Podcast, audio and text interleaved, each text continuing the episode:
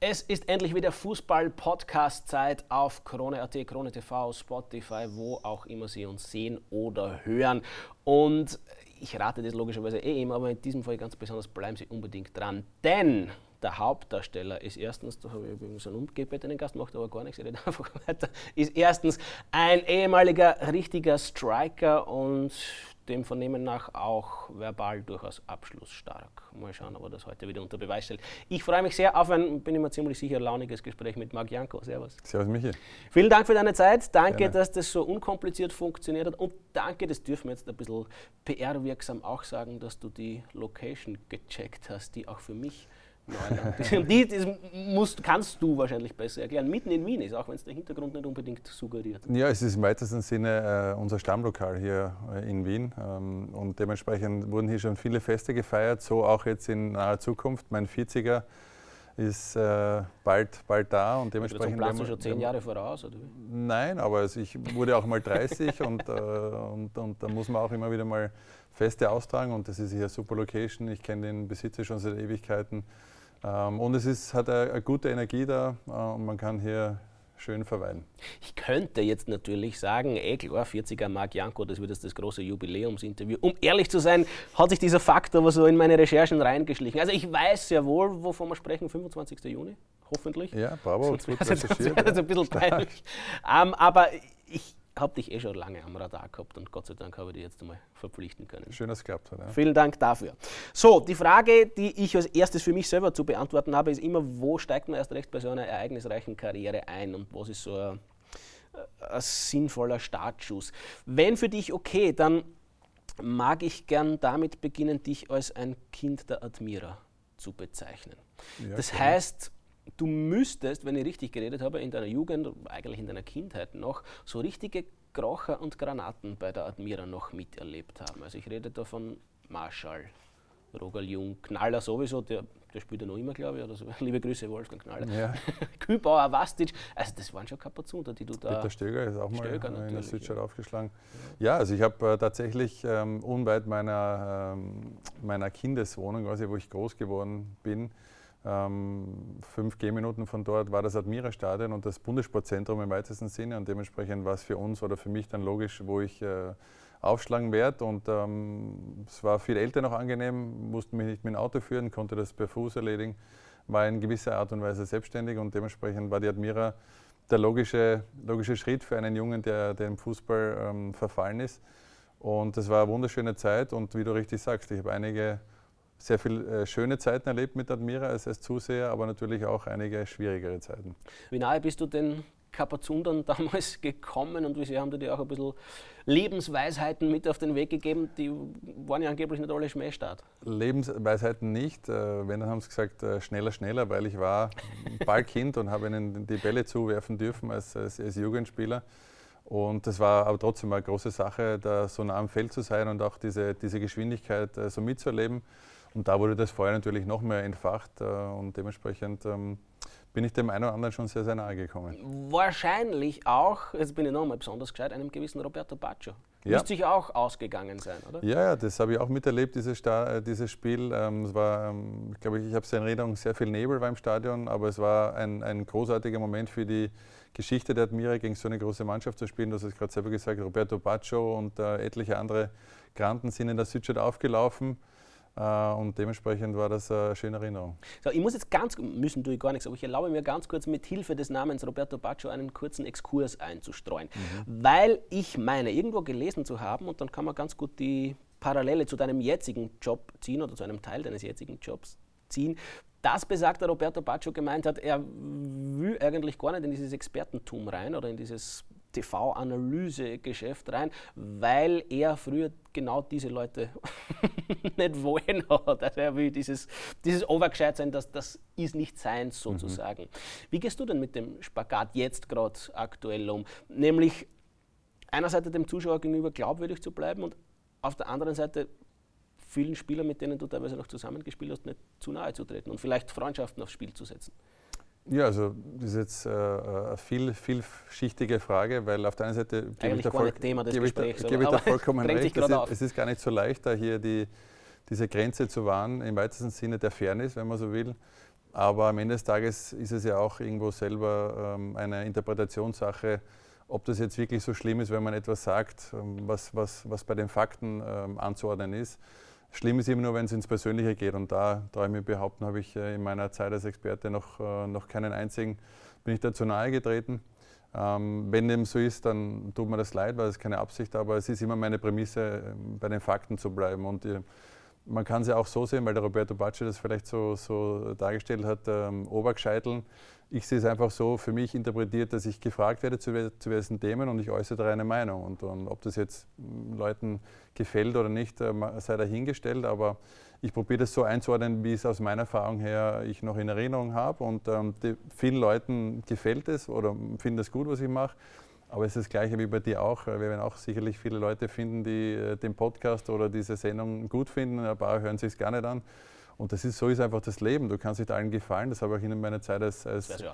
Wäre es Fahrt. Und ich habe das auch in meiner Zeit als, als Fußballer relativ schnell gelernt und auch damit gut umgehen gelernt, dass äh, Meinungen oder, oder ähm, Gefallen quasi kannst du eh nie allen. Und dementsprechend äh, musst du damit fertig werden und äh, ich kann es nie allen recht machen. Es gibt gerade ein Buch dazu. Aber jetzt wirklich, sonst geht es zu weit, aber das fällt mir jetzt gerade noch ein. Das heißt, glaube ich, äh, wenn du allen gefallen willst, kannst du nicht ernst genommen werden oder so. Martin Werle hat was für sich, glaube ja. ich. nur, dass ich jetzt auch noch einmal um dein Wort zu gebrauchen, obergescheit bin. Aber Nein, aber, aber also Expertentätigkeit macht mir sehr viel Spaß. Es gibt mir weiterhin die Möglichkeit, ähm, bei meiner Leidenschaft im weitesten Sinne ähm, das weiter zu verfolgen. Würde ich auch machen, wenn ich jetzt nicht das äh, quasi beruflich machen dürfte oder müsste. Ähm, und also ich bin ein wahnsinnig, ähm, ich mache das wahnsinnig gerne und, und gehe in der Rolle auch voll auf und das taugt mir eigentlich. Ja, vielen Dank für die Theorievorlesung im Fach Expertentum im TV. Dankeschön. Wir müssen schleunigst zurück in die Vergangenheit, weil ich habe es im Smalltalk dir gegenüber mhm. schon ein bisschen erwähnt. Ich habe mich wahnsinnig geschreckt, wie viel eigentlich passiert ist in deiner Karriere. Ja. Und da rede ich noch gar nicht von den Sachen, die ich nicht aufgeschrieben habe. Wie viel Zeit haben wir heute? Äh, es kommt auf dich drauf an. Okay, ich bin nein, ich hab, entspannt. Ich hab, ich hab bei der Krone, bei der Krone gibt es keinen Stress. Sehr gut. Und zu dem Umstand, dass das Bundesliga-Debüt des Marc Jankow verhältnismäßig spät erfolgt ist.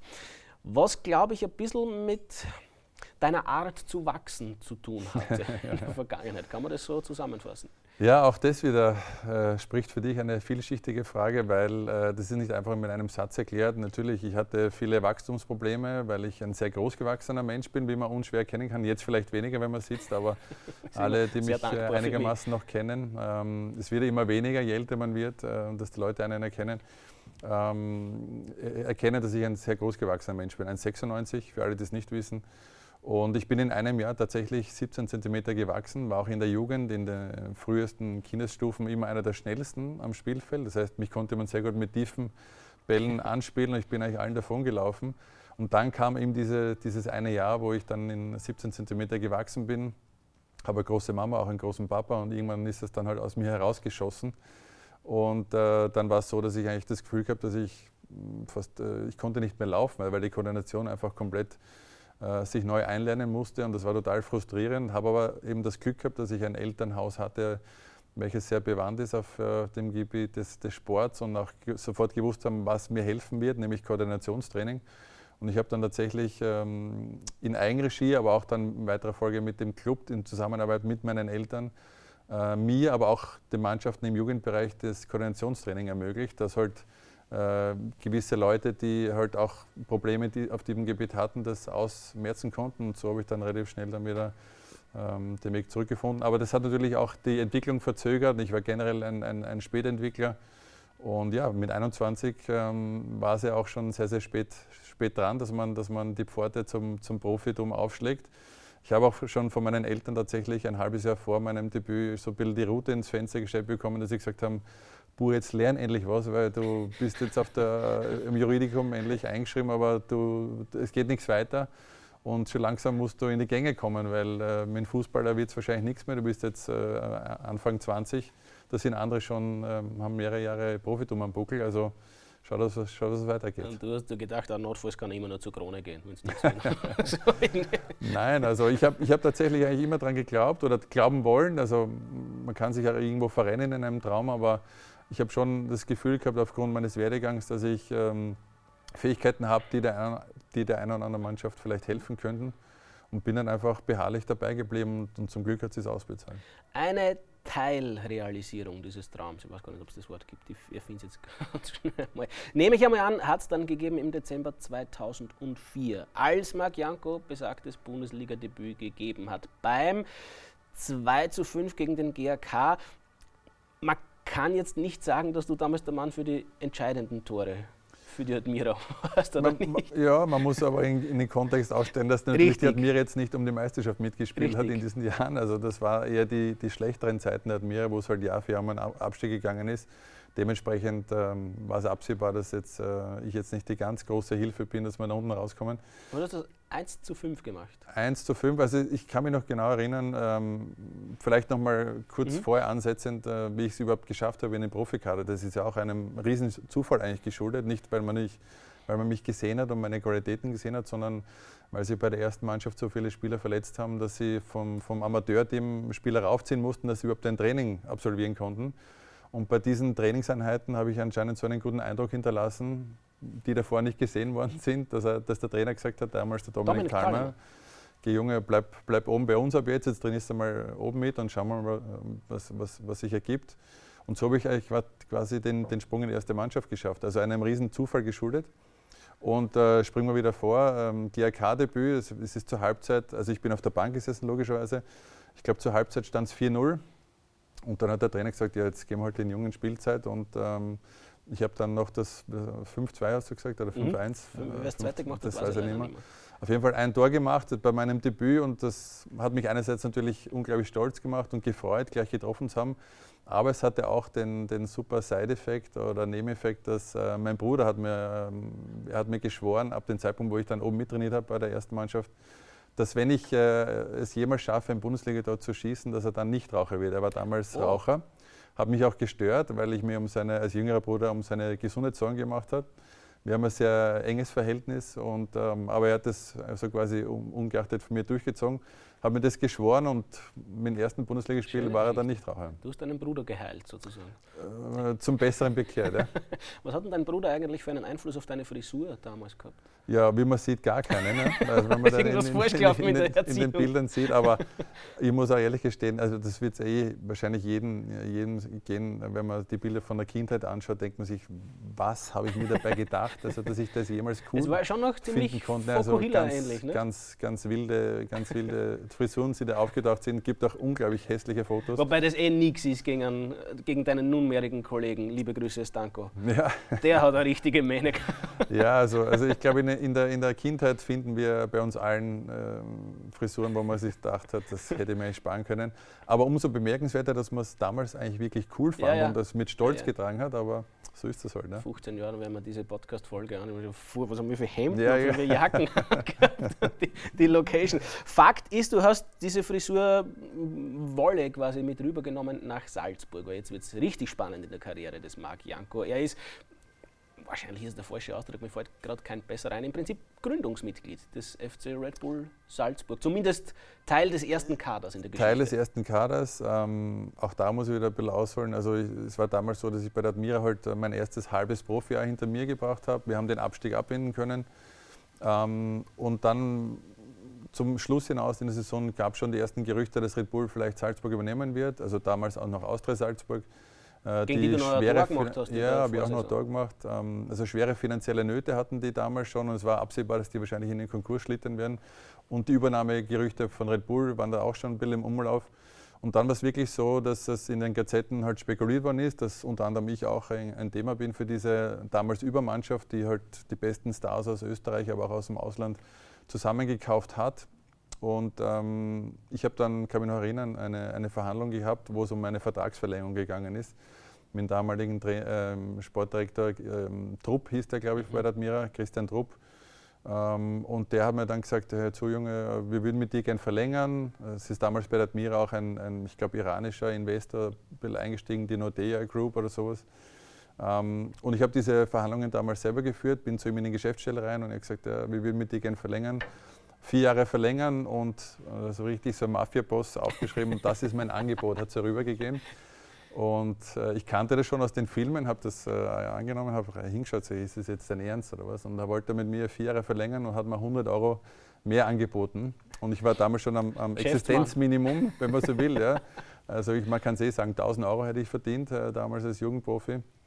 Und er wollte mir vier Jahre verlängern, hätte mir 1100 angeboten.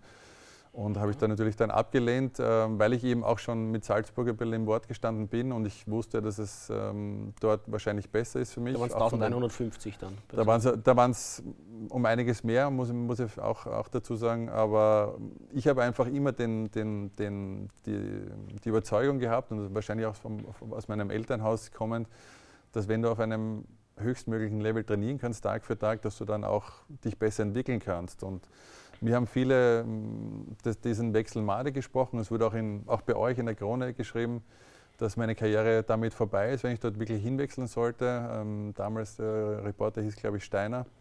Ähm, der hat für Admira damals berichtet. Äh, der hat mir ein, ein Karriereende prophezeit. Das kann, und, kann, und kann, kann nur der Hannes gewesen sein. Der, und auch wirklich, der, der, hat damals schon Zug zum Tor gehabt. Und auch wirklich Made geredet. Und dann kam eben der Wechsel. Und dann gab es auch einen Rechtsstreit mit, mit Admira wegen Ausbildungsentschädigung. Ist dieser Re äh, Wechsel überhaupt äh, möglich? Und deswegen habe ich das erste halbe Jahr in dieser Red Bull-Zeit äh, nur bei der zweiten Mannschaft spielen dürfen und nicht für die erste Mannschaft auflaufen dürfen. Und ab dem Zeitpunkt, wo sich der Rechtsstreit dann geklärt hat, dann ging es steil bergauf. Zumal die potenzielle Konkurrenz bei Salzburg jetzt auch nicht auf der Nudelsuppe dahergeschwommen ist. Also ich ja, nämlich um, unpackbare Mannschaft. Ja. Also Meierleb. Wolfi Meier damals, Öbster. Also Roland Kirchler, jetziger ja, Alltag äh. Ähm, Bratislav Lokwenz hat in, in Deutschland ähm, alles zerschossen. Ähm, Alexander Knafs, ein äh, Innenverteidiger von allerhöchster Güte. Carboni, äh, argentinischer äh, Topspieler. Also das war eine richtig gute Mannschaft für österreichische Verhältnisse damals und es war auch eine unglaubliche Aufbruchstimmung in Salzburg zu spüren. Ähm, und der Kurt Jahre hat anscheinend sich gedacht, und ich weiß nicht, ob ich da jetzt Unrecht tue, aber dass man halt auch den einen oder anderen Jungen da, da, dazu nimmt. Und wenn er was wird, super, aber wenn nicht, dann kann man es zumindest nach außen hin zu verkaufen. Wir haben jetzt nicht nur die alten Säcke quasi geholt, sondern auch ein paar Junge äh, die, die Chance gegeben. Und äh, zum Glück hat er das so gesehen. Ja. Ich würde es noch gerne ein Red Bull Fairness-Faktum sozusagen aus genau dieser Zeit rauspicken, das aber wahrscheinlich auch ein bisschen als Boost deiner Karriere gedient hat. Wir reden vom Herbst 2005 und einem Doppelpack gegen England. Ja, das war eben gerade die Zeit. Ähm, U21-Team. U21-Team. Ich war ja, muss man auch dazu sagen, in der Jugend nie Nationalspieler. Also ich wurde immer, ähnlich wie es halt bei der Admira dann gewesen ist, nie gesehen oder meine Qualitäten wurden eigentlich nie so in dem Maße erkannt, dass ich zu höheren berufen worden ist, was auch dazu geführt hat, dass ich ähm, normal Bundesheer machen musste. Ja. Also, und das ist auch etwas, was erschwerend hinzugekommen ist oder vielleicht auch dazu beigetragen hat, dass ich es erst spät zum Profi geschafft habe. Weil jeder weiß in Österreich, wie lange der Bundesheer dauert und ähm, auch Gott sei Dank mit Hilfe äh, meiner Mama und, und deren Kontakte damals noch zu Lise Prokop, die sich auch dafür eingesetzt hat, dass ich dann zumindest in eine Einrichtung gekommen bin, die mir es ermöglicht hat, zumindest am Nachmittagstraining teilzunehmen ähm, damals. Aber ich habe die, die ähm, Ausbildungszeit, also diese ähm, äh, ersten Grundausbildung heißt das, glaube ich, im Fachjargon, normal mitmachen müssen mit allen, äh, mit allen Sachen, die da dazugehören.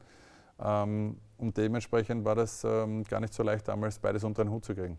So, dann zurück zu Red Bull Salzburg. Da wird ja jetzt hochgradig und international, mag ich sagen. Kurt Jara ist nach einem Jahr wieder abgedankt und es kam die große Fußballwelt nach Salzburg in den Personen von Trapattoni und Matthäus, die du wie aufgesogen hast anfänglich. Also ich habe ja dann äh, ab dem zweiten halben Jahr bei, bei Red Bull habe ich ja dann quasi unter Kurt meine ersten Schritte machen dürfen und wir waren auch sehr, sehr erfolgreich. Ich habe äh, sehr, sehr viele Tore geschossen in, in der, im, zweiten halben Jahr und bin, bin dementsprechend dann auch ähm, sehr erleichtert in die Sommerpause gegangen, um dann eben im Urlaub erfahren zu müssen, dass äh, Kurt eben weg ist. Ähm, es gab da Anschuldigungen, Ungereimtheiten, äh, steht außen vor, ob da jemals etwas dran war, da möchte ich niemandem etwas nachsagen. Auf jeden Fall kam dann, wie du sagst, äh, Trapattoni, aber eben auch Lothar Matthäus äh, als sein Co-Trainer, der aber damals nicht wusste, dass er Co-Trainer wird, sondern ähm, ist dann eigentlich überrascht worden mit diesem, mit diesem Winkelzug. Ähm, und dann war es so, ich habe da beide natürlich aus dem Fernsehen gekannt und war halt baff, dass man, äh, dass man in seinem zweiten, mehr oder weniger Profi ja schon die Chance hat, mit solchen Leuten zusammenzuarbeiten deren Aura zu spüren, deren Erfahrung aufzusaugen und ähm, waren, wir beide, waren wir beide sehr, sehr wohlgesonnen. Aber der Lothar Matthäus hat dann auch für sich bald einmal gemerkt, dass es ähm, Hansi Flick war übrigens auch der mhm, dritte Co-Trainer, der jetzige DFB-Nationalteamtrainer. Auch ein super Typ, mit dem viel Zeit verbracht, auch in seiner Eingewöhnungszeit in Salzburg, haben uns da auch ab und zu getroffen. Und ähm, der hat dann das weitergesucht, der Hansi Flick, weil er das, diesen, diesen Machtkampf kommen sehen hat äh, mit zwischen Matthäus und, äh, und Trapattoni. Hansi Flick wäre eigentlich vorgesehen gewesen als in, in Lothar sein, sein Co-Trainer. Und man hat eben auch schnell gemerkt, dass dem Lothar Matthäus das nicht so gefallen hat, dass, ähm, dass er jetzt einen Chef vorgesetzt bekommen hat. Aber es war natürlich äh, als junger Spieler unglaublich, dass du zwei solche Persönlichkeiten aus der, aus der Vergangenheit äh, jetzt vor dir hast und äh, von denen lernen darfst. Hat Lothar noch mitgespielt ab und zu im Training? Weil ein paar Wochen vorher bei der Beat hat man gesagt, der ist mit Anfang 40 immer noch der beste Kicker. Nein, mitgespielt hat er nicht mehr, aber natürlich extrem sich sehr viel eingebracht und jeder, der Lothar kennt, ich schätze ihn sehr, äh, er redet auch sehr, sehr gern und dementsprechend und, und lang, äh, kann ja. man da viel aussagen. Hast du Trapattoni immer verstanden? Immer, ja. Also, Wirklich? Äh, was ich bei ihm beeindruckend eigentlich ähm, gefunden habe, ist, dass er, dass er jedem wirklich das Gefühl gegeben hat, dass er, dass er viel über ihn weiß A, und dass er sich auch sehr, sehr viel Zeit nimmt, auch für die jungen Spieler, hat sehr viele Einzelgespräche geführt. Und er war so ein bisschen der, ja, im weitesten Sinne der, der Großvater für jeden. Ja, also so diese, diese, diesen Spagat hat er geschafft und gleichzeitig auch eine irrsinnige Respektsperson, weil natürlich äh, ist, glaube ich, noch immer einer der mhm. erfolgreichsten Trainer aller Zeiten, von den Titeln gemessen her und eine absolute Legende. Also ich versuche die folgenden Themenblöcke ein bisschen gröber zu flechten, sozusagen, damit wir ein bisschen Meter machen und aufs Jahr 2007 zu sprechen zu kommen und auf den ersten Meistertitel, den Marc Janko in seiner Karriere eingefahren hat. Wenn gleich das Jahr 2007 und auch die Auswirkungen schon ein bisschen einschneidend und schwierig waren in deiner Karriere, richtig? Ja, das war eigentlich die, eigentlich die schwerste Zeit, mitunter schwerste Zeit. Das, wir werden ja noch nachher über das eine oder andere sprechen, aber zumindest körperlicher, körperlicher, Natur, körperlicher Natur war es die mitunter schwerste Zeit in meiner Karriere. Warum? Weil ich halt am Anfang 2007, äh, ich glaube, es war sogar das erste Spiel äh, und auch wieder gegen den GRK, mhm. gegen den ich mein äh, Bundesliga-Debüt ähm, gemacht habe, ist mein Spieler, dessen Name ich mittlerweile ich schon vergessen habe, aber ins Standbein gerutscht und äh, mich da so schwer verletzt, dass eigentlich nach der, nach der Verletzung, die man lange nicht erkannt hat äh, und der darauffolgenden Arthroskopie, um auch die Schwere der Verletzung äh, erkennen zu können, mir der Arzt dann am Krankenbett quasi gesagt hat, offen und ehrlich, er weiß nicht, ob ich jemals wieder schmerzfrei gehen kann. Da war von Laufen noch gar, keine, gar keine Rede. Und dementsprechend ist für mich damals eine Welt zusammengebrochen und ich habe einer ungewissen Zukunft entgegengeblickt und er hat gesagt, wir wissen erst, ob deine Karriere weitergehen kann, mhm. wenn du am Ende der Reha, und das war damals, sprechen wir dann von einem Zeitraum von zehn Monaten, plus minus, wenn du dann wieder aufs Laufband steigst und wenn du Schmerzen spürst, dann wird es wahrscheinlich vorbei sein. Wenn du keine Schmerzen spürst, dann ähm, kann es weitergehen. Und du kannst dir denken, wie, ich, wie es mir gegangen ist am ersten Tag am Laufband. Du hörst jede Phase deines Körpers und äh, jeder Schritt ist mit sehr viel Vorsicht äh, gewesen. Aber zum Glück ist alles gut gegangen und äh, meine Karriere konnte weitergehen. Das heißt, wir können nur ein bisschen plaudern, sonst müsste man den Podcast ja, mit beenden. Das wäre wär, wär auch ewig schade. Nein, ja. das wollen wir natürlich nicht. Ab und zu muss ich halt dann doch auch ein bisschen in Wunden wühlen, teilweise. Wühlen, wühlen. ich habe hab alles verarbeitet. teilweise wahrscheinlich auch ein bisschen mit selbstverschuldet, teilweise wie in dieser Causa halt weniger oder gar nicht selbstverschuldet.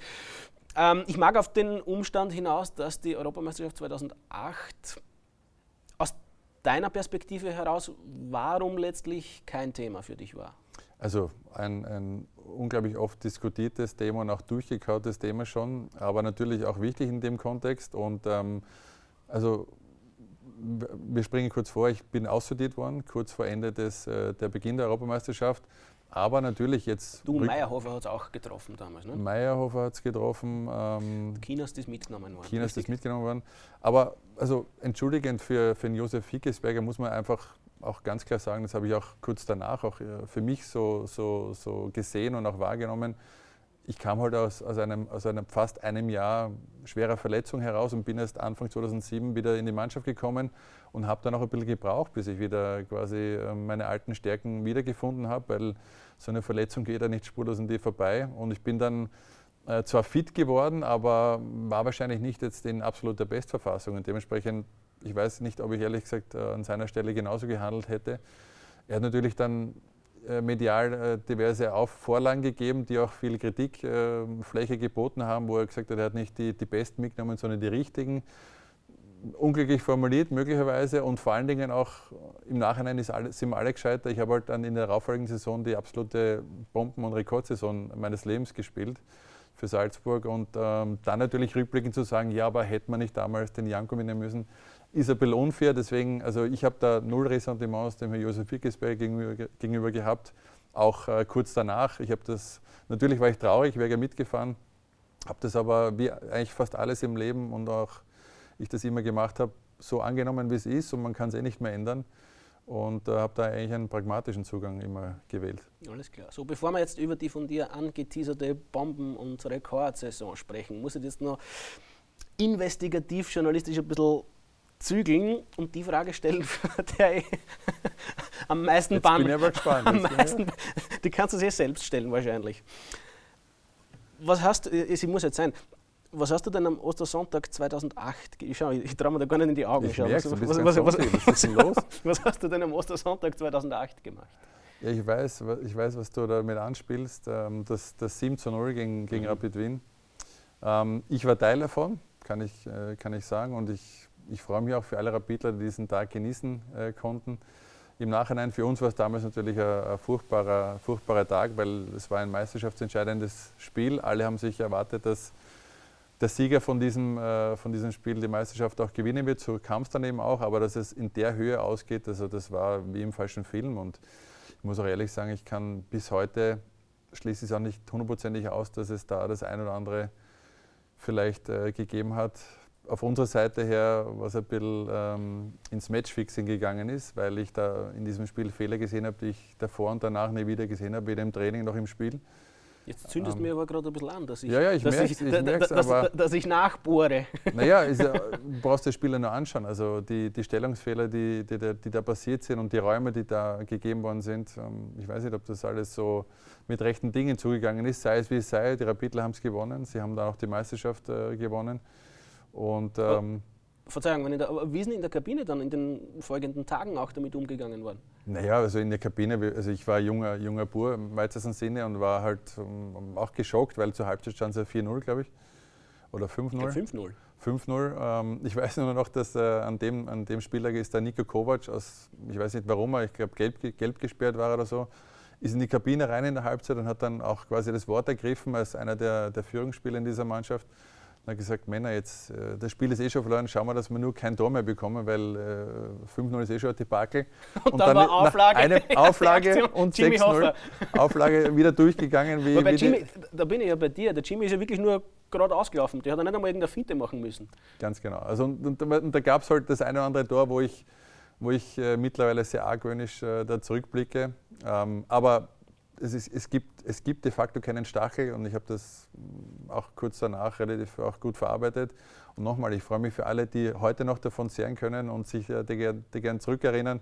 Ich habe auch, kann ich ganz, auch ganz frei sagen, äh, bei diesem Spiel ähm, auch eine, eine also tausendprozentige Chance äh, vergeben. Und zwar, ich habe Gefühl, aus zwei Meter über die Latte geschossen, weil der noch kurz vorher aufgeditscht ist. Damals gab es noch ein Kunsthaus in Salzburg und ähm, habe den fast über Stadiondach äh, rausgeschossen. Also das äh, hätte ich davor und danach auch nicht, nicht mehr geschafft. Ich habe aber mit der Matchfixe nichts zu tun gehabt. Gib ein Statement ab, sicherheitshalber. Aber, aber es war wirklich absurd damals und wir waren auch die Wochen danach irgendwie alle eben geschockt und haben auch dementsprechend die Meisterschaft dann aus der Hand gegeben. Und das führte eben auch zum, äh, zum Abgang, schätze ich mal, von Giovanni Trapattoni der das auch nicht so richtig äh, fassen konnte, was an diesem Tag passiert ist. Also Ostersonntag, ja, ist ein Teil meiner Geschichte, unserer Geschichte und ähm, für die eine Seite schön, für die andere Seite unangenehm, aber so ist es im, im Sport. Du erlebst so viele Sachen. Man sagt ja, der Sport ist eine Turbo-Lebensschule und das war ein, ein, eine, eine, Schattenseite, aber die gehören ja genauso gut zum Leben dazu wie die, wie die Sonnenseite. So ist es. Also Sie merken, bei einem Gespräch mit Marc Janko kann man immer ein bisschen was fürs Leben an sich auch es ist nicht nur Entertainment, sondern auch viel, viel Tiefgang. Trapattoni also verlässt Salzburg nicht unbedingt zu deinem Schaden, denn es kam mit Co Adrianse, wie man so schön sagt, ein Offensivfanatiker. Und der hat, Marc, welchen Anteil daran gehabt, dass du, wie man so schön sagt, durch die Decke gegangen bist in der besagten Saison Natürlich, 2009 dann? Rückblickend wirklich wieder einen, einen enorm großen und auch äh, hohen Stellenwert. Aber, und das wissen auch die wenigsten, das kann ich jetzt hier exklusiv erstmalig vermelden. Er Schlagzeile, hat, Schlagzeile. Er hat ja probiert, ähm, oder er hat damals mitgenommen, als er zu Salzburg gekommen ist, hat er den Robin Nellise mitgenommen. Das war sein absoluter Wunschstürmer, mhm. den er mitgenommen hat. Nur der Robin Nellis hat sich in der Vorbereitung ähm, verletzt, hat irgendeine Muskelverletzung, hat auch fast die, die ganze Vorbereitung verpasst. Ähm, und so musste er halt auf anderes Personal zurückgreifen und ich habe in der Vorbereitung alles zerschossen und, und habe auch mit, mit Hilfe des, des damaligen Co-Trainers äh, Michi Streiter, war Co-Trainer von Co Adrianse, äh, einer seiner zwei Co-Trainer, ähm, der mich auch immer ein bisschen gepusht hat, logischerweise als Österreicher, gesagt, stell den Janko auf, der ist gut drauf. Aber der Kurt Ranse, um äh, zurückzukommen, hat mich probiert von Tag 1 eigentlich bis zum Spiel in Alltag, was du vielleicht auch noch erwähnen wirst, Vier Tore. Ähm, aus der Mannschaft zu nehmen. Er hat, hat äh, mich äh, bei jeder, bei jeder Mannschaftsbesprechung zerfetzt, ich bin so schlecht, ich kann nichts, ich bin, äh, ich bin nicht einmal gut genug für die ungarische Liga und hin und her hat eigentlich ständig nur meine, meine Schwächen aufgedeckt oder meine, meine Verfehlungen und was ich nicht hätte machen sollen. Also er hat mich sogar kritisiert nach einem Hattrick. Und das hat er, Verzeihung, wenn ich einhacke, das hat er aus Überzeugung gemacht oder mit einem didaktischen Nein, Hintergedanken? Ich glaub, weil er halt dem Robin Nellisse wieder die Tür öffnen wollte. Nur ich habe halt also er wollte dich nicht durch die Hintertür stark machen? Nein. Also natürlich kannst du als Trainer das immer so, so drehen im Nachhinein, ja. dass du das immer sagst, ja, ich, siehst du, ich habe dich gekitzelt, deswegen bist du dann explodiert. Ja. Aber ich weiß es eben auch aus Gesprächen mit Michi Streiter, dass im ersten halben Jahr war es einfach so, dass er auf jede Gelegenheit gewartet hat, dass er den Robin hinspielen spielen lassen kann. Nur wie gesagt, ich habe das Spiel gleich mit einem, äh, die Saison mit einem Hattrick angefangen, habe glaube ich nach den ersten. Mattersburg damals. Mattersburg und so ist dann weitergegangen. Ich habe getroffen, ich glaube am ähm, Ende der, der das, ähm, bis zur Winterpause habe ich über, über 20 Tore geschossen. Also und damit schon, glaube ich, den, den Bierhoff-Rekord Bierhoff egalisiert von, von Salzburg. Also er hatte de facto keine Chance, mich da irgendwie rauszunehmen. Und dann kam eben dieses Alltagsspiel, ähm, wo davor eine Nationalteampause gewesen ist. Da war ich eben ähm, mit dem Nationalteam unterwegs und ich bin zurückgekommen und wollte eben auch weiter, weiterhin Tore schießen. Er hat dann gesagt, na, also er hat das Gefühl, ich bin müde. Ich sage, ich bin nicht müde, ähm, nur du spielst jetzt aber nicht, weil der Robin spielt jetzt statt dir. Und dann war halt das Spiel äh, 2 zu 0 zur Halbzeit zurück. Ich bin auf der Bank gesessen, war brennhaß und er hat dann gesagt, okay, zieh dich um, komm in die Mannschaft rein und dann haben wir das Spiel halt 4 zu 3 gewonnen. Ich habe vier Tore geschossen und ab dem Zeitpunkt war es äh, wie ausgewechselt, eine eine äh, innige, äh, von Wertschätzung geprägte Beziehung hat sich äh, entwickelt und er hat kein einziges negatives Wort mehr über mich gesagt, auch vor den anderen und hat mich eigentlich immer nur, nur gelobt und war seit dem Moment waren wir Best Friends. Ähm, jetzt kann man über die Saison 2009 wahrscheinlich eine eigene Podcast-Folge produzieren oder eine eigene Episode. Ähm, ein, zwei Sachen muss ich natürlich trotzdem rausnehmen. Zum Beispiel das Thema, das dir möglicherweise auch schon auf die Nerven geht, weil du jetzt auch nicht zum ersten Mal darauf an angesprochen wirst. Aber ich schmeiß dir einfach das Stichwort hin und du, du machst damit, was ja, du willst, ohne dich Ich habe keine Scheu. Ich habe, ich hab, ich hab, wie gesagt, alles verarbeitet. Ich, ich, ich stehe über also, den Dingen. Du weißt möglicherweise, worauf ich hinaus will, auf den viel zitierten Krankel-Rekord. Dieses Schlagwort macht mit deinen Synapsen im Jahr 2023 was? Äh, naja, natürlich rückblickend schade, dass ich das, dass ich das nicht geschafft habe. Ähm, aber auch für das habe ich natürlich eine, eine Erklärung, ähm, weil ich auch mit den Jahren danach auch diese Erfahrung gemacht habe, was mit einer Mannschaft passiert, die halt äh, schon vier, fünf Spieltage vor Schluss den Meistertitel einführt, nämlich die Spannung lässt nach bei jedem Einzelnen und dann ist nicht mehr das, das gemeinschaftliche Ziel im Vordergrund, sondern das individuelle. Und jeder schaut, dass er sein eigenes Fortbestehen im weitesten Sinne sichert und sich möglicherweise umschaut zu anderen Vereinen und dementsprechend sich niemand mehr verletzen möchte. Und das war halt, glaube ich, rückbetrachtend mein Riesenpech, wenn man es überhaupt so sagen kann, weil es war, äh, diese Saison hat mir vieles ermöglicht, auch äh, in weiterer Zukunft. Deswegen würde ich da nicht vom Pech sprechen. Aber es war halt ein, ein Umstand, der das, dieses, diese Thematik erschwert hat. Wir hatten noch vier Spieltage zu spielen. Wir waren aber schon Meister und wir haben auch kein einziges Spiel mehr gewonnen ähm, damals. Äh, und haben sogar noch das 1 zu 4 gegen gegen Alltag, Alltag damals feststehender Absteiger im Heimstadion wurden auch ausgebucht, zu Recht, äh, von, den, von den eigenen Zuschauern. Bei der darauffolgenden Meisterfeier dann auch noch der, der eine oder andere Pfiff zu hören gewesen. Und ich bin feste Überzeugung, wenn es noch um etwas gegangen wäre, hätte ich den, hätte ich den Krankelrekord geschafft, weil diese zwei Tore zumindest auf, auf, auf ebenbürtig zu stellen, wäre sicherlich drin gewesen. Aber und soll jetzt auch nicht irgendwie eine, eine, eine, ich möchte mir da überhaupt nicht beklagen, weil ich es nicht vieler Mannschaft verdanken durfte oder musste. Aber es ist einfach nichts mehr rausgegangen aus der Mannschaft und wir haben alles verloren. Meistertitel 2009, Meistertitel 2010 und die sich für mich daraus ergebende Frage, wie lieb du Hüb Stevens hast. Ja, auch das, schau, das ist auch ein, ähm, mit, dem, mit, dem, äh, mit dem Abstand, auch mit einiger Jahre mehr am Buckel, sieht man auch das eine oder andere auch ein bisschen in einem anderen Kontext. Und der Hüb Stevens ähm, auch, hat auch zu meiner Entwicklung beigetragen, was, was die Defensivarbeit in einer Mannschaft betrifft. Man muss ja dazu sagen, ich bin zu Salzburg gekommen, habe mit dem Kurt Jara quasi einen eher offensivspielenden Trainer äh, genossen quasi. Dann kam äh, nächstes Jahr äh, Trapattoni, der Defensivapostel gewesen ist und überschaubar offensiv gespielt hat. Im darauffolgenden Jahr Cordreanze wieder offensiv Fußball und dann wieder Hüb Stevens wieder Defensivfußball. Das war halt die viel zitierte also, wir haben sie taktisch Salzburg, hergewatscht in diesen äh, vier Jahren, dass ich, ähm, natürlich habe ich lieber offensiv äh, mich ausgerichtet, logischerweise als Stürmer. Aber der Hüb Stevens hat ähm, in, dem, in dem Jahr nach Adrianse halt die Aufgabe gehabt, dass er äh, mit mir, äh, mir, beibringen musste, dass ich auch defensiv einiges machen muss für die Mannschaft. Das ein bisschen, äh, dass es auch äh, eher mehr dem Zeitgeist entspricht. Und äh, ich hab da, wir haben da lang miteinander gekämpft und am Anfang war es auch eine, eine relativ ähm, wertschätzende Zusammenarbeit, aber es gab halt dann ein, ein, einen Vorfall. Ähm, und ähm, da muss ich jetzt kurz wieder zurückkommen auf die, auf die schwere Verletzung, die ich halt hatte und ähm, wo ich einfach jeden Tag auch noch in der Zeit äh, bei Hüb Stevens äh, mir gedacht habe, hoffentlich hält jeden Tag mein Knöchel. Also wenn ich irgendwie einen, einen, einen Schmerz irgendwie im Körper spürte, habe ich gehofft, hoffentlich ist jetzt nicht das der, der Vorbote, dass meine Karriere demnächst vorbei ist. Und ähm, da gab es ein Vorbereitungsspiel mit Hüb Stevens, also das erste halbe Jahr einigermaßen okay. Wir haben uns angefreundet, haben auch international sehr, sehr erfolgreich äh, gespielt mit, äh, mit Salzburg damals, ähm, sind durch die Europa League durchmarschiert, ähm, alles gewonnen. Und äh, dann kam in die Wintervorbereitung, wieder mal die Wintervorbereitung und das Vorbereitungsspiel und ähm, mir ist wieder ein, ein, ein, ein Gegner in, die, in, den Knöchel gerutscht und ich bin halt vom Feld gehumpelt. Der Letite Knöchel war das und ähm, ähm, ich bin aber halt voller Sorge damals, äh, Anfang, Mitte 20, äh, was jetzt mit meinem Knöchel ist, ob meine Karriere jetzt wirklich ähm, vorbei ist. Und er hat, er hat, halt dann relativ uneinfühlsam quasi am nächsten Tag mich in sein äh, Büro zitiert und hat gesagt, ja, was mit dem Knöchel ist. Ich, keine Ahnung, wir machen jetzt am Nachmittag MRT-Bilder, dann wissen wir mehr. Und er hat mir dann richtig so böse in die Augen geschaut und hat gesagt, er, er hofft, dass dieser Scheißknöchel gebrochen ist, weil dann wissen wir endlich Bescheid, was los ist auf der Art. Und das im Nachhinein, äh, aus der Emotion heraus, hat er das vielleicht nicht so gemeint, aber in dem Moment, als mir Anfang 20-Jähriger noch relativ unreflektiert, äh, noch nicht über den Dingen stehend, im weitesten Sinne habe ich das sehr, sehr persönlich genommen und ich habe mal gedacht, wie kann ein Mensch äh, seinem Einzerstimmer quasi so ein Schicksal wünschen? Und ab dem Zeitpunkt habe ich gewusst, ich, ich muss ja weg, wenn er länger da bleibt. Und so kam es dann eben auch. Ein halbes Jahr später bin ich dann, bin ich dann weggegangen.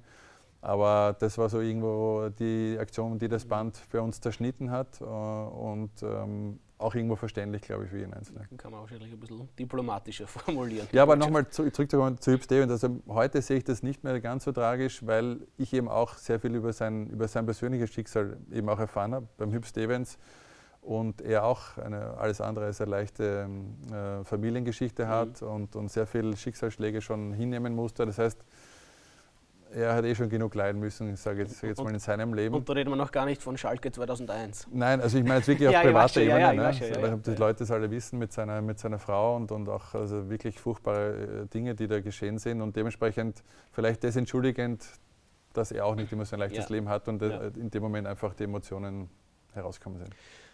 Hast du dir schon einmal die Frage gestellt, wie hoch dein Marktwert wäre, wenn du im Jahr 2023 39 Netz gemacht hättest? Ja, man kann es eh ganz gut hochrechnen. Also der, man sagt ja immer, äh, neue Rekordsumme, neue Rekordsumme, man muss es halt immer auch in den Kontext stellen der, der, der Zeit und was halt damals bezahlt worden ist.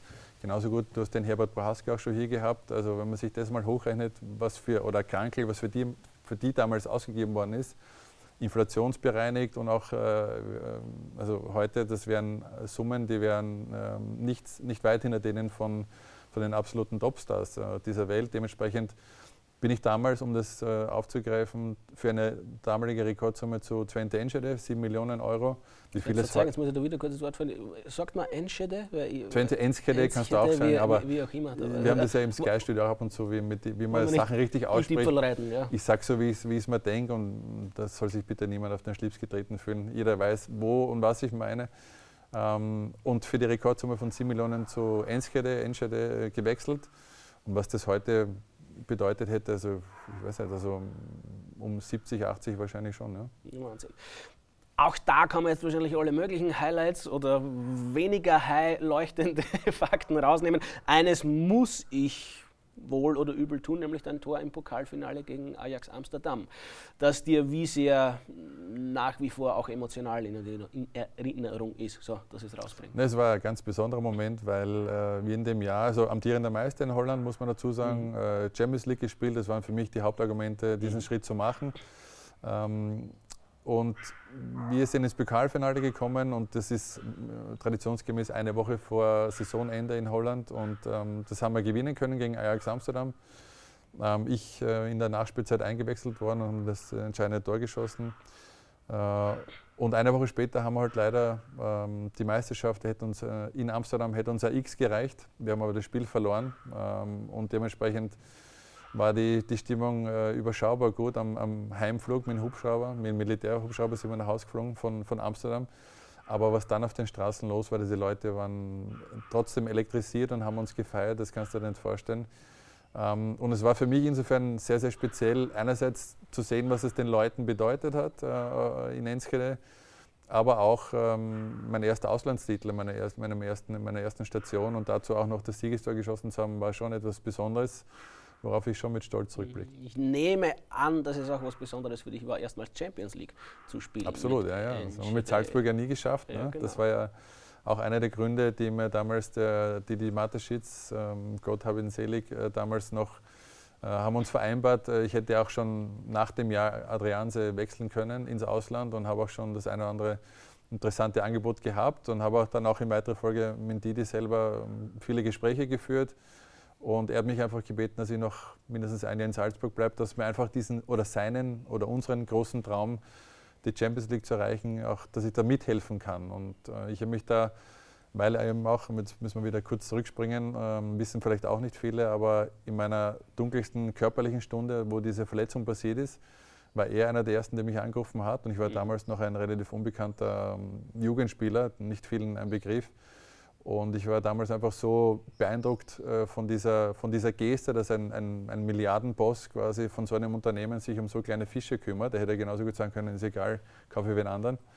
Aber er hat sich äh, meiner angenommen, hat, hat sich hat mir seine Hilfe angeboten, hat gesagt, mach dir keine Sorgen, wenn es wirklich das Ende mhm. ist, dann kümmern, kümmern wir uns um dich und hat mir da einfach ein gutes Gefühl gegeben. Und also ein bisschen anders formuliert als das. Ein bisschen anders formuliert, aber das war eben äh, auch der Grund, wo halt dann für mich persönlich auch eine, eine unglaubliche Dankbarkeit und auch Nähe zu Red Bull entstanden ist. Einerseits natürlich, dass sie mich geholt haben, aber das hat es dann nochmal mhm. multipliziert und dementsprechend habe ich dann damals auch gesagt, okay, zu meinem Manager, ich wechsle äh, sicher nicht nach der Saison, ich bleibe noch ein Jahr. Ich stehe dem Didi in Wort und ähm, probiere das noch zu realisieren. Wir haben es dann leider nicht geschafft mit Hüb Stevens, sondern nur Europa League. Ähm, und dementsprechend bin ich dann ein Jahr später erst ähm, dann gegangen. Genau, also wir waren bei der Champions League mit Twente Enschede und den Gruppengegnern, jetzt bin ich mir nicht ganz sicher, Inter, Inter Mailand, Werder Bremen und irgendwas Kroatisches, hätte ich gesagt. Äh, ich meine, vielleicht habe ich mir es eher aufgeschrieben. Tottenham, um Tottenham, Gottes Willen. Ja, ja, genau, besonders ja. schlau sein. Einordnung dieser sportlichen Phase in deiner Karriere? Ja, war sicherlich einer meiner, meiner Hochzeiten, weil äh, natürlich über Champions League geht nichts drüber. Es war ähm, damals mit, mit Twente Enschede ein, ein Verein, der wirklich ähm, gut mitgespielt hat. Wir haben eine gute Rolle gespielt in dieser äh, Champions League-Saison. Ähm, auch damals gegen, gegen einen Basti noch gespielt, mhm. der bei Werder Bremen mhm. ähm, dort auch seine, seine Sporen verdient hat. Äh, und Inter war der damalige amtierende Champions League-Sieger. Ähm, da sind auch aus diesen Spielen was, äh, das Heimspiel haben wir, glaube ich, unentschieden gespielt. Und auswärts haben wir dann, haben wir dann verloren, aber es war trotzdem absolut äh, genial, dort am Feld stehen zu dürfen. Warum hast du deinen Vertrag dann bei Twente doch nicht erfüllt? Und warum ist es zum, wie du es glaube ich im Kicker formuliert hast, ungewöhnlichen Transfer zu Porto gekommen? Und inwiefern warst du ein, ein ungewöhnlicher Spieler für Porto? Naja, Stichwort äh, Spätentwickler. Also ich war damals schon 29 und ähm, habe auch von der Torquote 50 Prozent ungefähr gehabt bei, bei Enschede. Um die 45 Spiele gehabt und 28 Tore gemacht oder so. Also sehr erfolgreich und auch, auch sehr zufriedenstellend. Aber dann kam halt äh, der Anruf aus Portugal. Ähm, FC Porto klopft an, sie würden dich gern verpflichten, hat mein Manager gesagt. Ich habe es am Anfang gar nicht glauben können, weil Porto dann schon nochmal eine andere Hausnummer ist. Einfach ein, ein Riesenclub äh, mit einer unglaublichen Geschichte. Und deswegen ungewöhnlich, weil Porto ähm, ähnlich wie Salzburg es heute hat, die Philosophie schon seit etlichen Jahren so fährt, dass sie junge Spieler früh kaufen, entwickeln und dann spät verkaufen, gewinnbringend. Und ich war damals eben schon 29 und ähm, sie waren ähm, mit vier oder fünf Punkten Rückstand hinter Benfica zur Winterpause Zweiter und haben halt Verstärkung gesucht, dass sie noch das Ruder rumreißen können und haben halt bei mir angefragt oder bei meinem Manager. Und ich habe da ehrlich gesagt nicht lange überlegen müssen, ob ich dorthin gehe oder nicht, ähm, weil ich mir gedacht habe, die Chance, zu so einem Topclub zu kommen, wird wahrscheinlich nicht so schnell wiederkommen und habe gesagt, das mache ich sofort. Äh, Verein hat natürlich auch sofort zugestimmt, Twente. Ähm, es wurde alles, äh, alle Formalitäten wurden geklärt und ich bin dann nach Porto gegangen. Und dort ist ja ein Mann, also später dann natürlich ein Mann namens Jackson Martinez zum Verhängnis geworden. Kann man das so formulieren? Nein, auch nicht. Also auch da rückblickend war es so, dass sie, dass sie sehr fair und offen mit mir umgegangen sind. Also wir sind dann Meister geworden mit Porto, haben das, äh, den Punkt der Rückstand auch aufholen können. Ähm, und dann hat mir der damalige ähm, Sportdirektor dann in der Sommerpause äh, gesagt, dass sie extrem zufrieden sind mit mir und ich hatte noch zwei Jahre Vertrag gehabt. Ähm, sie würden sich freuen, wenn ich noch bleibe, aber sie kaufen jetzt äh, den Jackson Martinez, ein junger äh, kolumbianischer aufstrebender Stürmer, der später dann auch unglaubliche Erfolge gefeiert hat. Und da kannst du gesagt, er kann, du kannst jetzt besser trainieren, du kannst besser spielen als er. Du wirst immer mindestens Stürmer Nummer zwei sein, wenn nicht sogar Stürmer, Stürmer Nummer drei, je nachdem, wie ihr euch duelliert, aber du wirst keine Spielzeiten oder viel bekommen. Du hast ganz schön feinfühlige Trainer gehabt in deiner Karriere. Na, aber in dem Fall war ich, war, ich, war ich dankbar für die Offenheit, weil es gibt ja nichts Schlimmeres wie Ungewissheit. Du trainierst besser, ja. hast das Gefühl, ja. du hättest eigentlich was verdient, aber immer im Kontext mit der ähm, Philosophie des Clubs habe ich das auch irgendwo verstanden und habe dann dieses Gespräch mit dem Sportdirektor fand eine Woche vor Transferende statt in Europa. Und ich habe da meinen Manager angerufen und ich war damals auch Nationalteamkapitän und habe auch eine Verpflichtung gespürt dem Nationalteam gegenüber, dass ich äh, Spielpraxis weiter habe. Ich möchte meine Position behalten als Kapitän und ähm, habe dann meinen Manager angerufen und gesagt, such mir Alternativen, ich möchte ich möcht hier weg, ich möchte nicht auf der Bank sitzen, auch wenn es der FC Porto ist und ich komme ab und zu rein und wir gewinnen vielleicht noch zwei Meisterschaften habe mich dann quasi gegen mein Ego entschieden, sondern für, die, für das, was ich eigentlich so leidenschaftlich gerne mache, nämlich Fußball spielen, um es herunterzubrechen. Und dann kamen immer die Tücken äh, aufs, aufs Tableau. Was ist auch nicht unbedingt die Traumdestination. Also sagen wir so, wenn du dich jetzt entscheiden müsstest zwischen zwei Urlaubsdestinationen, würdest du lieber nach Türkei oder nach Australien fliegen? Also ich habe meine, meine, ich weiß nicht, wie, wie das andere Fußballer machen, aber meine Clubs jetzt nie dahingehend ausgesucht, dass ich mir gedacht habe, ist das ein schöner Urlaubsort oder nicht, sondern wie kann ich mich dort meine jetzt retrospektiv betrachtet. Wie kann ich mich dort sportlich entwickeln? Und ähm, die Türken sind auf alles eingestiegen, was wir, was wir verlangt haben, auch von den Rahmenbedingungen her, haben sich unglaubliche Mühe gegeben, haben mir das Gefühl gegeben, dass ich wirklich gewollt werde und, und dass, dass, dass sie wissen auch, was, was sie hier einkaufen. Und ähm, deswegen war es für mich einfach die sportliche Entwicklung. Ich habe das irgendwo als Zwischenstation für mich gesehen, dass ich jetzt dort äh, ein halbes Jahr möglicherweise spiele oder ein Jahr und dann wieder den nächsten Schritt vielleicht wieder in eine Top-Liga machen kann. Dementsprechend habe ich gesagt, okay, das machen wir. Sie haben mich dann auch abgeholt mit einem Privatjet und also unglaublich viel Aufwand betrieben um dann eben äh, in dem Erstgespräch mit dem Trainer halt dann Şenol Güneş damals zu erfahren, dass er eigentlich keine Ahnung hat, wer ich bin, wo ich spielen kann. da habe ich mir auch gedacht, scheiße, was, was, hast du da gemacht jetzt?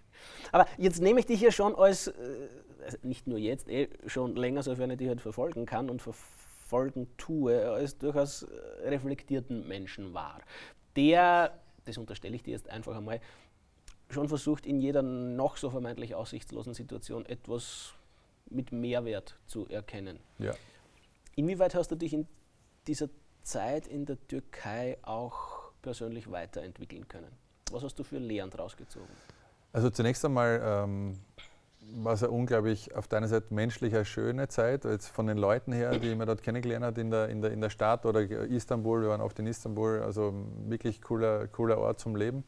Hat uns auch wirklich getaugt und das Essen, die Leute, sehr herzliche Leute. Ähm, natürlich, Vereinsebene war es halt dann relativ bald einmal sehr, sehr kalt und, und äh, überschaubar, angenehm. Aber das muss man auch irgendwo immer trennen. Also meine mhm. Frau hat sich auch sehr, sehr wohl gefühlt dort, damals noch Freundin. Ähm, und es war einfach, wie gesagt, die sportliche Entwicklung äh, stand über allem bei mir. Und ähm, sie sind damals mehr oder weniger türkischer Meister gewesen, ähm, haben eben auch die Aussicht gehabt, Champions League zu spielen. Sie hätten noch eine Quali-Runde bestehen müssen. Aber ich habe mir gedacht, okay, das, das möchte ich unbedingt machen. Und dementsprechend ähm, ähm, habe ich eben auch gedacht mit den Verhandlungen, wie sie gelaufen sind, dass sie wirklich wissen, wo meine Stärken sind und wie man die auch einsetzen muss. Mhm. So, jetzt kommt so eine Wohlfühlfrage, glaube ich zumindest, weil ich meine auch, ich glaube, es war schon wieder im Kicker, die Kollegen vom Kicker waren da ganz schön, fleißig, ja, ganz schön detailgetreu unterwegs. Dass du also diesen Kollegen gesagt hast, dass die Station, von der wir jetzt sprechen, die schönste war in deiner Karriere, richtig? Sydney ist gemeint. Ja, genau. Die, ähm, die Zeit nach, nach der Türkei war jetzt von den Lebensumständen Urlaub, wie du es gerade ja. genannt hast. Also von diesen Aspekten war es die fast mitunter beste Zeit in unserer, in unserer äh, Vergangenheit, weil wir einfach dort einen Ort gefunden haben, der uns gefesselt hat, der magisch für uns war, von, von den Leuten her, vom Wetter her, vom Essen her. Und ich hatte gleichzeitig auch noch irgendwie, also ich bin mit dem Bewusstsein dorthin gegangen, um es jetzt kurz äh, rückblickend kurz aufzurollen. Türkei zwei Jahre lang fast gar nichts gespielt. Äh, Marktwerk, Mar Marktwert gab es de facto nicht mehr, weil er nicht da war. War ich frei, frei zu haben gewesen. Nur mich wollte halt keiner. Ich habe ein bisschen gewartet in der Transferperiode, als wir den Vertrag dann aufgelöst haben, ob sich was auftut in Europa, aber es kam halt keine Anrufe. Und dann irgendwann hat der Manager mich angerufen und gesagt, Sydney, könnte man machen müsste es machen. Und ich habe mir gedacht, okay, ich mache jetzt noch ein Jahr Lebenserfahrung und dann mache ich irgendwas anderes. Für einen Journalist oder, oder irgendwas, das, irgendwas, das irgendwas anderes. noch immer werden, wenn du nichts werden willst, als äh, Journalist. Und, und habe gesagt, okay, komm, das machen wir jetzt mit meiner Frau. Nehmen wir diese Lebenserfahrung mal mit. Wir hat schon die Möglichkeit, das, das Angenehme mit Nützlichen zu verbinden. Diese Lebenserfahrung kann uns niemand mehr nehmen. Das machen wir. Und bin dann da rumgegangen mit dem Bewusstsein, äh, ein Jahr Sydney. Ich habe gewusst, sportlich ist das überschaubar, aber um das geht es jetzt im Endeffekt nicht. Aber rückblickend nochmal war es für mich halt insofern unglaublich wichtig, weil ich, weil ich dadurch wieder sportlich fit geworden bin. In Australien sind die, die Spieler alle sehr, sehr fit, auch die Trainingsgewohnheiten. Und es hat mir wieder den Weg zurück nach Europa geebnet. War nicht Del Piero damals aktiv? Ich war sein Nachfolger. Also ich hätte der Nachfolger von Del Piero sein müssen. So war die Aufgabe und haben auch ganz gut geschafft. Ich habe auch seinen Rekord geknackt in Sydney. Er war damals schon viel, viel älter, ja. als er dorthin ist, muss man fairerweise ja. sagen. Aber es war eine unglaublich tolle Zeit. Wie wichtig, und damit kommen wir dann eh schon langsam in den Herbst deiner Karriere, das aber auch noch einmal in sich gehabt hat, war für dich das Fallrückzieher-Tor in der Europameisterschaftsqualifikation in Russland? Ähm, also es gab zwei. Das du übrigens, Entschuldigung, wenn ich noch nachhaken darf, dass du heil überstanden hast. Also keine Bänderrisse, ja, keine zu, Schulterblätter irgendwie gebrochen. Ähm, ja, also es gab zwei für mich prägende Tore und auch mit einem besonderen Kontext in meiner Nationalteamkarriere. Eines äh, war das äh, Tor, was du gerade genannt hast, das war später, aber es gab auch noch ein für mich damals emotional fast viel wichtigeres Tor, das war das, ähm, das 1-0 gegen Schweden in der Quali. Mhm. Ähm, ich wurde in der Türkei aussortiert, habe ein halbes Jahr alleine trainieren müssen ähm, und habe dort mich ein halbes Jahr, so absurd es klingt, im Einzeltraining auf dieses Spiel vorbereiten dürfen oder müssen. Und ähm, ich habe das dann eben auch geschafft. Jetzt springen wir wieder vor, ist ja wurscht, ich möchte nicht Bin lang. ich auch Spezialist drin, vom Hundertsten ins Tausendste zu kommen. Ähm, auf jeden Fall springen wir uns wieder vor. Ja, Sydney, Vertrag ist ausgelaufen. Sie, ich bin nach Europa geflogen, äh, meine Hochzeit vorzubereiten in dem Sommer.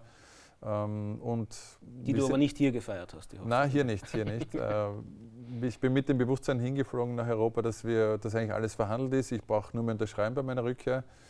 Und Bedingung war für mich immer, und das sind wir wieder beim Nationalteam, dass ich weiter Nationalteamspieler sein darf. Und in Sydney ist es halt insofern speziell, weil die Liga dort keine Rücksicht nimmt mhm. auf den europäischen Kalender.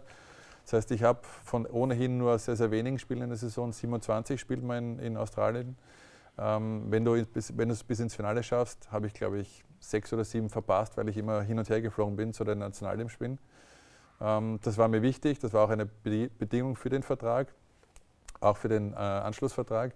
Sie haben zuerst mündlich eingestimmt und dann bin ich gelandet in, in, äh, in Wien, äh, kurz vor Urlaubsantritt und haben, hat mich der Trainer angerufen, ja, es tut ihm leid, Sie ziehen das Angebot zurück, weil Sie wollen nicht mehr, dass ich Nationalspieler bin. Sag ich, ja gut, dann müssen wir getrennte Wege gehen.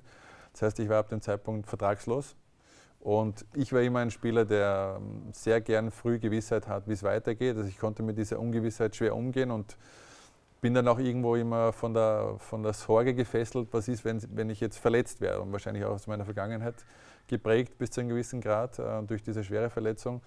Ähm, das heißt, ich bin jetzt ohne Vertrag quasi in die Sommerpause gestartet und dann kam das Spiel gegen Russland, wie du schon erwähnt hast.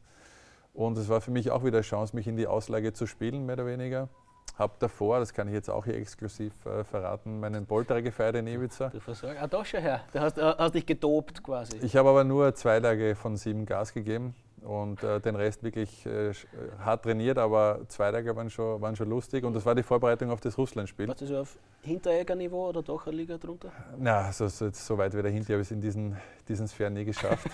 also hättest nur zu ihm in die Lehre gehen müssen. Ja, na, das, äh, das kann mir vielleicht heute noch irgendwo äh, einen Tipp geben, wie man da, wie man da standfester wird. Ich, ich glaube auch, da hat er ein paar, ein paar Ätzes. Aber ähm, ja, es, es war für mich halt insofern ungewiss. Auch die Trainingswoche vor diesem Spiel war für mich halt un irrsinnig unangenehm, weil ich mich nicht verletzen wollte. Und jeder weiß, wenn du in ein Training gehst mhm. oder in ein Spiel, du sagst, ich möchte mich auch nicht verletzen, dann ist die Wahrscheinlichkeit noch höher, dass du dich verletzt. So wie wenn man dem Pedal-Tennisspieler sagt, hau den Ball nicht ins Netz. Ja, so ungefähr. ne, aber, aber beim Fußball ist es ja wirklich so. Jeder, ja. jeder Zweikampf kann ja. auch irgendwo der letzte sein, weil wir vorhin gerade von Basti Brödel gesprochen haben. Also ich kann mich erinnern, in den Trainingseinheiten hat der mir, aber auch anderen Stürmer gar nichts geschenkt. Der ist teilweise von hinten in die Beine äh, gerutscht, dass ich immer dachte, sag mal, Basti, bist du komplett wahnsinnig? Ich bin der Mitspieler. Also, was ist los mit dir? Aber er war, es hat ihn halt auch geprägt, bedingungslos, rücksichtslos, ähm, hat er seine Arbeit quasi erledigt. Also von Basti hatte ich die größte Angst in der Trainingswoche vom, vom Russlandspiel. der, der, hätte deine Karriere zerstören können. Aber na eben, aber dann bist du wieder in einer Situation, ja. das war halt meine Sorge. Du gehst in dieses Spiel oder kommst gar nicht bis zum Spiel, bist verletzt, bist wieder vertragslos und wer nimmt dich dann? Bist wieder verletzt. Also das wollte ich nicht nochmal erleben. Aber es ging alles gut und dann, dann hat das natürlich auch so geklappt hat mit einem Rückzieher, war natürlich sehr speziell. Dann schlage ich vor, wir stürzen uns jetzt in das Abenteuer Europameisterschaft 2016, bevor wir dich dann mit Basel noch einmal Meister werden lassen. Ähm, wahrscheinlich haben wir schon angenehmere Gesprächsthemen im Laufe dieser Sendung gehabt als die Europameisterschaft 2016, weil sie nach dieser überragenden Quali für dich persönlich auch eine wie große Enttäuschung war. Ja, natürlich eine sehr, sehr große Enttäuschung, wie, wie für, für, für, uns alle in der Mannschaft. Also, wie du schon gesagt hast, die Quali hat ja viel, viel mehr hoffen lassen. Ähm, und du wirst sicherlich noch die eine oder andere Frage zu der, zu der EM stellen. Äh, Nachdem du so mitteilungsfreudig ja, bist, ja. vielleicht kannst du mir noch erzählen, was, da, was es da mit angeblich durch die Gegend geflogenen Tellern ja, auf sich also hatte das, und das, wer mit wem Kraft hat? Oder das was, können wir sofort entkräften, das ist absoluter, absoluter Blödsinn gewesen. Also auch nicht, wer das in die Welt gesetzt hat, stimmt nicht. Ähm, absoluter Blödsinn. Um das jetzt nochmal aufzugreifen, was da passiert ist, wurde ja auch schon öfters befragt und auch unter vier Augen, aber auch in der Öffentlichkeit. Und ich kann es wirklich nur frei von der Leber auch so, so offen und ehrlich erzählen. Und das hört man halt nicht gerne als, als Mensch, wenn man so hohe Erwartungen hat oder als Gesellschaft äh, an eine Mannschaft hat und die halt dann im weitesten Sinne versagt. Aber am Ende des Tages haben die berühmten Kleinigkeiten einfach äh, den Ausschlag ähm, nicht zu unseren Gunsten sein schon, lassen. Hat ja. man schon bessere Schlagzeilen geliefert. Also, naja, aber, aber wenn, du, wenn du das nochmal genau be betrachtest, im ersten Spiel, äh, nach, glaube ich, zehn Minuten schießt der David an die, an die Innenstange, äh, wenn der Ball reingeht, dann, dann und, und schau dir andere große Ereignisse an. Die ersten Spiele sind für jede, auch für Top-Nationen, meistens ein Kaugummi. Und wir sind halt dann aufgrund eines ungünstigen Spielverlaufs, Chancen nicht reingemacht. Sladi, einer unserer wichtigsten Spieler, Junusovic auf der 10, ähm, von dem habe auch ich sehr, sehr viel gelebt in der, in der Quali, äh, ist gleich verletzt worden. Das heißt, Europameisterschaft für ihn vorbei, nach, weiß ich wie viel, nach 20, 30 Minuten. Das heißt, es sind so viele Dinge passiert, die die Leute auch gar nicht mehr wahrnehmen oder wahrnehmen wollen, ähm, die einfach nicht dazu beigetragen haben, dass es erfolgreich gewesen ist. Aber okay, das erste Spiel jetzt mal abgehakt hätte man noch immer äh, das Ding rumreißen können. Mit Indem dem du ja vor Beginn an gespielt hast. Dann. Mit dem X gegen, äh, gegen Portugal. Portugal.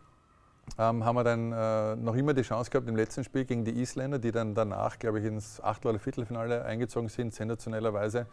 mit so einer Art Fußball ähm, das Ruder, Ruder rumzureißen. Wenn wir da gewinnen, sind wir, sind wir weiter und alle sagen, was ist das für eine geile mhm. Mannschaft. Dragovic verschießt den Elfmeter. Ich weiß bis heute nicht, warum der Drago geschossen hat, aber er hat geschossen, aber ist ja wurscht, das ist überhaupt keine Vorwurf an, ja, den, an den Drago. Aber äh, das vergessen die Leute auch. Schöpf hat auch an die, an die Stange in diesem Spiel geschossen. Und in Wahrheit wäre das Spiel ja unentschieden ausgegangen. Wir haben ja nur dann in der 94., 95. das 2-1 dann gefangen. Und äh, das heißt, rückblickend haben wir eigentlich mit zwei Unentschieden und einem und, und sehr vielen verpassten Chancen nicht den Aufstieg geschafft. Und trotzdem hat sich äh, Marcel Koller, der damalige Teamchef, schnell einmal den Vorwurf gefallen lassen müssen, nicht zuletzt von obergescheiten Journalisten wie Kollegen von mir, die Partie vercoacht zu haben, nämlich explizit die Partie gegen Island. Die Frage, ob Alaba Spielmacher ist oder nicht, was zur Staatsaffäre erhoben worden. Wie hast du das wahrgenommen? Ja, es war irgendwo erwartbar, dass natürlich dann Kritik aufkeimt und dass wir im Nachhinein natürlich wieder alle, alle schlauer sind. Aber nochmal, zurückzukommen auf diese Details. Dragovic verschießt den Elfmeter, Schöpf schießt zum zweiten Mal an die Stange. Äh, ich glaube, er hat noch eine Chance vergeben nach einem Doppelpass von mir. Also das, das vergisst man auch sehr, sehr schnell. Äh, und gleichzeitig, wenn man die Qualifikation von uns betrachtet, gab es auch das eine oder andere Spiel, was auch anders ausgehen hätte können. Wir haben zwar alle Spiele gewonnen, aber es waren auch viele Stangenschüsse vom Gegner dabei. Und, und das sind halt diese, also ist natürlich eine unbefriedigende Antwort für, für Leute oder für ähm, Meinungen, die sich irgendwie Teleböfe erwarten oder die Mannschaft hat sich zerstritten. Dem war nicht so. Wir waren nach wie vor ein, ein ein Haufen, der sich ungemein wertschätzt äh, und auch wirklich gern hat. Und wir sind gern Nationalspieler gewesen. Aber man muss auch irgendwo akzeptieren als Österreicher, dass man in solchen Spielen auch berühmte Kleinigkeiten auf seiner Seite haben muss, äh, speziell in so engen Spielen. Und dementsprechend, ähm, es gab keine Sensationen oder irgendwelche Wickel damals. Also Sie sehen, ich habe es zumindest versucht, dem Marc irgendwie noch eine griffige Headline rauszulocken. Aber du warst eh sehr stark bis jetzt. Mhm. Vielleicht fällt dir ja zum nächsten Thema auch noch einmal der eine oder andere Slogan ein. Ich würde dich jetzt ganz gern nach Basel transferieren und dort Meister werden lassen. Gehst mit? Ja, sogar zweimal Meister und einmal genau. Cupsieger. Ähm, ja, damals Basel muss man vielleicht auch immer erklären. Je älter man wird, desto mehr muss man erklären, was damals gewesen ist, äh, weil das, das jetzige Bild nichts mit dem von damals zu tun hat damals Basel ähm, Serienteilnehmer in der Champions League, ähm, wirkliche europäische, von den kleineren Mannschaften Topmannschaft, wenn man so will, äh, von den kleineren Nationen äh, und ein absolutes Vorbild für jede österreichische Mannschaft. Ähm, sie waren damals eben logischerweise amtierender Schweizer Meister und ähm, Marco Streller, damals eine Vereinslegende, mhm. hat aufgehört. Und ich war dann eben auch sein Nachfolger glücklicherweise oder durfte sein Nachfolger werden. Und das war auch eine unglaublich schöne Zeit Basel. Dann schlage ich vor, damit wir schon langsam wirklich zum Ende kommen, weil ich, ich habe jetzt nicht Buch geführt und habe es jetzt auch nicht abrufbereit, aber ich bin mir fast sicher, dass das zumindest eine der längeren Episoden mit dir ist, die wir gestaltet haben. Aber äh, trotzdem eine der kurzweiligsten. Viel Zeit zum Werbung schalten.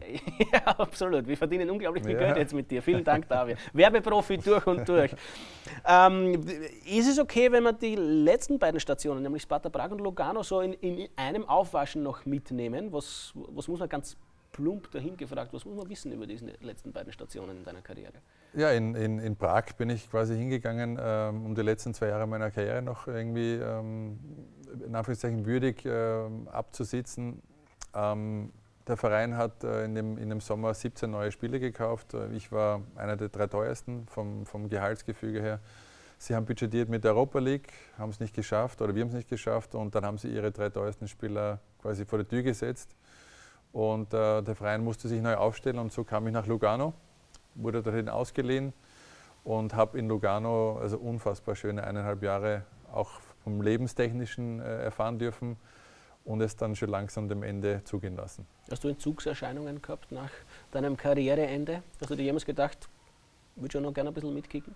Also ich bin wirklich unglaublich froh, dass es so ist, nämlich äh, überhaupt nicht. Ich habe keine, ähm, keine, ich schwelge nicht in Erinnerungen, wo man denkt, vielleicht ich würde noch so gern wieder spielen und war eben auch in meinen ersten, ersten Jahren nach, meiner, nach meinem Karriereende, habe ich ja sofort bei Sky angefangen und wir durften damals auch mit den Salzburger mitfliegen nach Liverpool, Champions League Gruppenphase. Wir stehen am Feld draußen.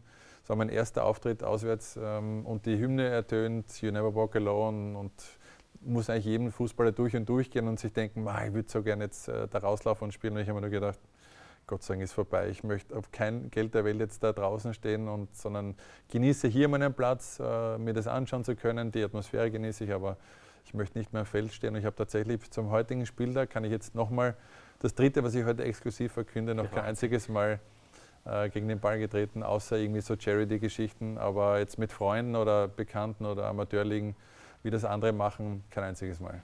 Also dann gratuliere ich zu einer sehr spektakulären Karriere und offensichtlich auch zum richtigen Moment abgesprungen zu sein. Dankeschön. Ja. Ich hoffe, es war auch eine halbwegs vertretbare Entscheidung, mir dieses Interview zu Ja, absolut. Es war, war jetzt keine, keine arg verlorene Lebenszeit für dich. Sehr kurzweilig und die, und die Scheu hast du hoffentlich abgelegt vor kritischen Fragen. A, absolut. Also das nächste Mal war nicht so schlimm, oder? Nein, nein, äh, nein, nein, es war sehr, sehr, sehr, sehr diplomatisch von dir. Das nächste Mal wirst du ein bisschen härter in die Mangel genommen ist. Die, die Schonfrist vorbei.